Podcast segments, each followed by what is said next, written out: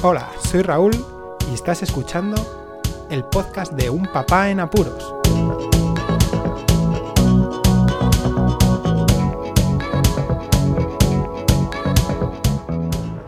Hola, bienvenidos a un nuevo episodio del podcast de Un Papá en Apuros.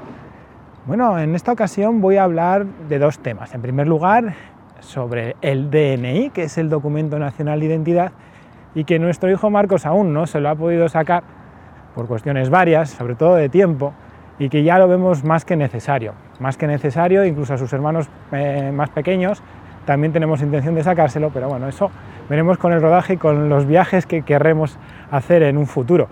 Eh, bueno, mm, en primer lugar, ¿qué es el DNI? Bueno, el DNI, para los que no conozcan y sean fuera de España, a lo mejor no tienen mucha idea, es el Documento Nacional de Identidad.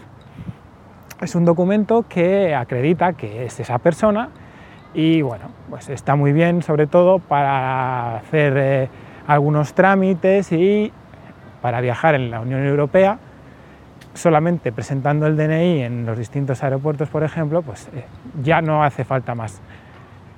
Eh, más cosas. El DNI se saca por primera vez cuando uno quiera, siendo padre, ¿no? cuando sus hijos necesitan ese documento nacional de identidad, pues lo normal es que se vaya a, a obtenerlo de una forma muy sencilla en lo que son las capitales de provincia, que es donde hemos estado viviendo hasta ahora, que ahora vivimos en una localidad muy cercana, que pertenece a la metrópolis de Granada, que es muy grande, la verdad, Siempre he dicho que Granada parece una pequeña Madrid. Y teníamos que sacárselo y ahora sobre todo por el hecho de ser familia numerosa nos sale gratis. Hay que aprovechar. ¿Qué trámites hay que hacer para sacarse el DNI por primera vez, para que Marcos lo tenga? Pues en realidad son tres. En primer lugar, lo mejor es acercarse al ayuntamiento, a la oficina de información del ayuntamiento de la localidad, para que te orienten un poco. En este caso aquí me dijeron que lo que tenía que hacer era primero pedir un empadronamiento individual para certificar que el niño está empadronado aquí. Después, pedir al juzgado una partida de nacimiento. Esto es muy importante porque si el niño ha nacido en otra localidad, como es en nuestro caso, Marcos nació en León, el juzgado puede pedir al juzgado de León, donde está registrado que les envíen una partida de nacimiento para el DNI, porque para otros trámites no hace falta una partida de nacimiento especial, pero en este caso sí, tiene que haber un registro en la localidad donde nació.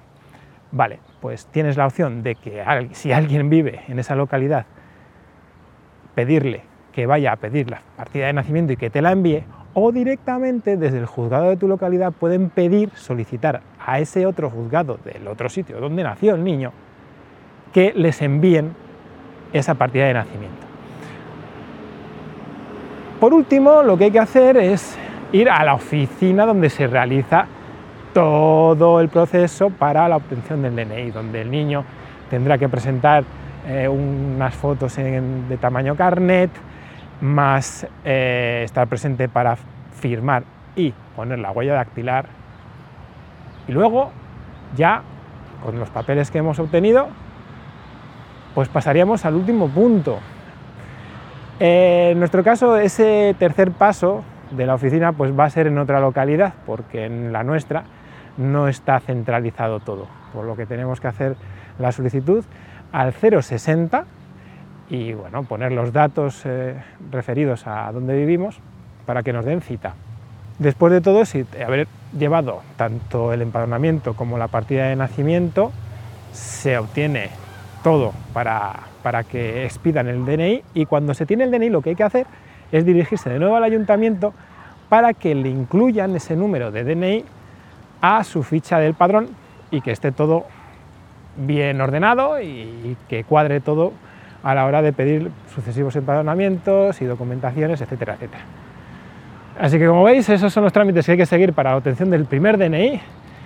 Y bueno, aún estoy esperando a que me llegue la, llamada de los juzgados para que pueda recoger la partida de nacimiento, por lo que, bueno, a lo mejor en un futuro cuento mis aventuras y desventuras a la hora de la obtención final del DNI de Marcos. Acabada esta primera parte del podcast de hoy, una pequeña pausa así de musiquita de 5 segundos y comienza la segunda hablando del CrossFit. Bueno, aquí estamos de vuelta de nuevo en este episodio número 61 ya del podcast de Un Papá en Apuros y quería hablar un poquito sobre el CrossFit, ya que al quedarme sin gimnasio, como podéis escuchar en algún podcast anterior, no me acuerdo el número, lo siento, me quedé sin gimnasio, eh, entonces he tenido que buscar alguna otra alternativa y el CrossFit siempre me ha picado, pero el CrossFit no como el hecho de realizarlo, porque ya lo he hecho yo varias veces, los entrenamientos metabólicos sí que entraban dentro de mis rutinas, pero meterte en un box de CrossFit es otra historia. La gente que al gimnasio pues lo odia porque es muy aburrido, yo les aconsejo que vayan a un box de CrossFit para iniciarse o para proseguir su entrenamiento, porque aparte de de entrenar en sí, lo que se genera es una gran motivación ya que entrenas con otra gente, eh, nos llevamos todos bien dentro del box, queremos superarnos, nos damos ánimos, ¿no? Entonces es algo que, aconsejo muchísimo si, se puede, siempre dentro de las, de las opciones que se puede llegar a, tener en la vida.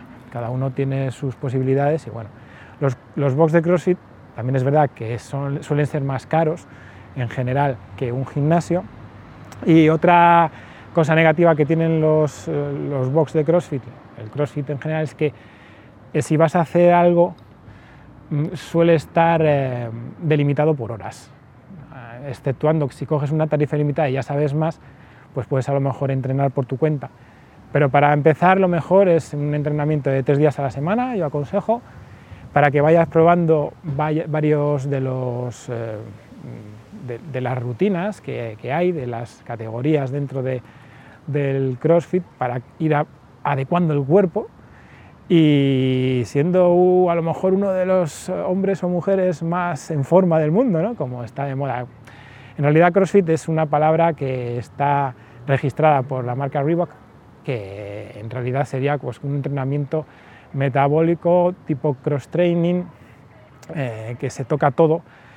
Y en el box en el que estoy tenemos clases de eh, alterofilia, gimnásticos, endurance, que sería como resistencia, y también de movilidad, aparte de los WOD, que son los entrenamientos del día, que eso pues es como lo que más le gusta a la gente, en el que hay una parte inicial de calentamiento, luego una parte de fuerza y al final un WOD, que es un entrenamiento metabólico con pesas y ejercicios gimnásticos, junto con de resistencia, dependiendo de, cómo lo, lo, programen los coaches, los entrenadores.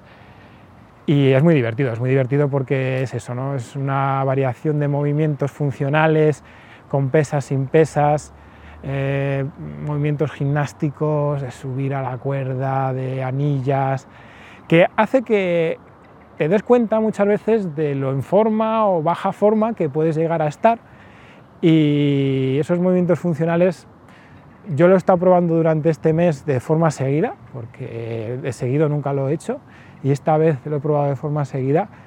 Y a ver, tengo 30 y muchos, y el cuerpo más o menos sí que es verdad que entré con unas cualidades físicas muy buenas para mí, yo creo, pero el que entra de, primeras también se le adecua. ¿eh? Los coaches hacen los entrenamientos aunque sea en general, se adecua todo dependiendo de la persona. Así que nada, mm, al final al CrossFit, eso es lo que estoy haciendo, más apuros en mi vida. Bueno, pues en realidad esto es una motivación más, es algo que siempre he querido hacer, meterme en un box de CrossFit. Yo he tenido la oportunidad que cerca de casa existe uno con una gente fantástica. Y bueno, ya os iré contando mis progresos. Ahora mismo, por ejemplo, estamos en lo que llaman los Open, que son cinco semanas en las que se realizan ciertos entrenamientos, ciertos WOD, como os he comentado, específicos a nivel mundial y que puedes hacerlo de una forma eh, estricta o escalada.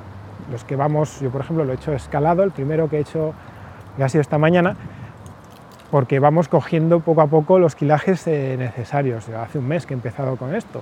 Entonces no quería forzar y he cogido un, peso para hacer este primer, eh, primer WOD del Open, que le llaman el 21, 20.1, que es 20.1, el primero para el año 2020, y son cinco semanas en las que en cada semana se hace uno, se va anotando si quieres participar por un juez y toda esta información se manda a, la central, ¿no? que lleva todo el tema de los CrossFit Games, por si a lo mejor pues te entra el gusanillo y te has clasificado bien al final de todo a lo mejor puedes ir a, competir para lograr ser el hombre o la mujer más en forma del mundo.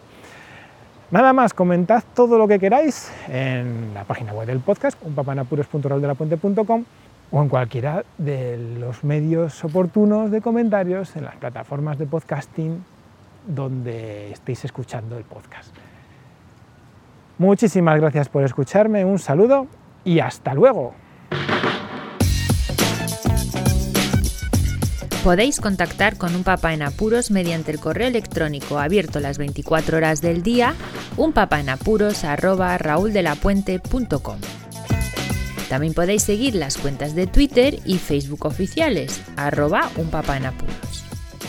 Estamos en todas las plataformas de podcasting y para que incluyáis el programa en vuestro gestor de podcast favorito podéis utilizar la dirección corta bit.ly barra un en apuros.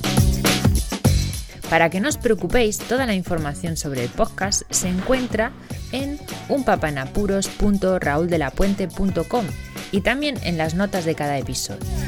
Por cierto, no os olvidéis de dejar una reseña en iTunes, dar un me gusta en iBox y compartir cada episodio en las redes sociales. Así nuestro podcast será más visible y llegará a más gente. Muchas gracias, Poz Escuchas.